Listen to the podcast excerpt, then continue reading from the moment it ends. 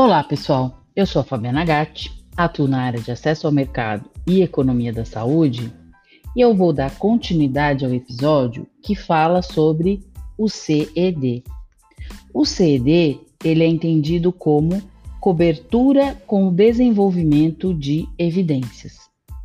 Para entender melhor essa questão dos custos e tratamento, então vamos exemplificar com o tratamento da hepatite C nos Estados Unidos em 2016, em que mais de 90% dos indivíduos infectados parecem estar curados da infecção de HCV após apenas 6 a 8 semanas de tratamento com as novas combinações de medicamentos, por um preço de lista de 84 mil dólares. A este preço, tratar os 2,7 milhões de americanos com infecção crônica pelo HCV custaria 227 bilhões de dólares e tratar os 180 milhões de pessoas infectadas no mundo inteiro custaria mais de 15 trilhões de dólares. Esse custo é proibitivo e tem limitado substancialmente o acesso à terapia apesar das vantagens clínicas e de saúde pública no tratamento universal.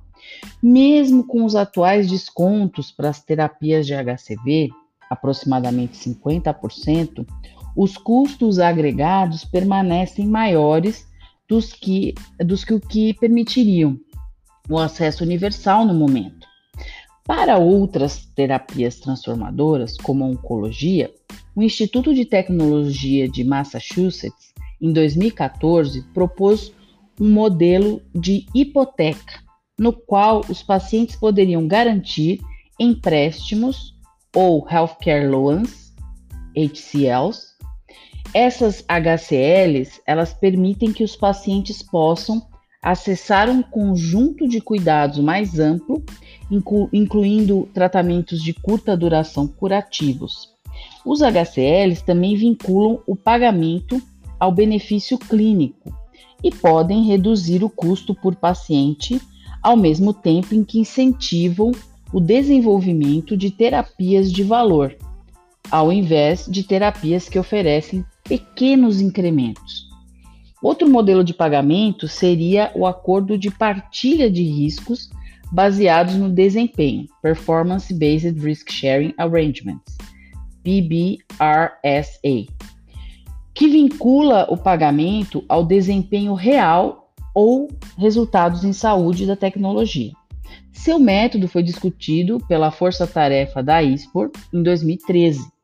Esses esquemas de pagamento envolvem um plano pelo qual o desempenho do produto é rastreado em uma população de pacientes definida durante um período. E o montante de reembolso é baseado nos resultados em saúde e nos custos alcançados.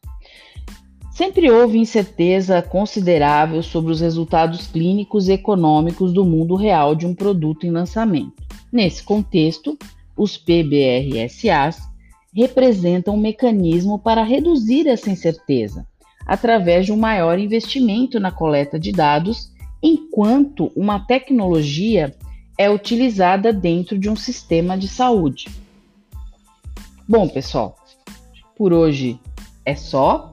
Encerramos aí as discussões sobre alguns modelos de pagamento baseado em valor e até uma próxima.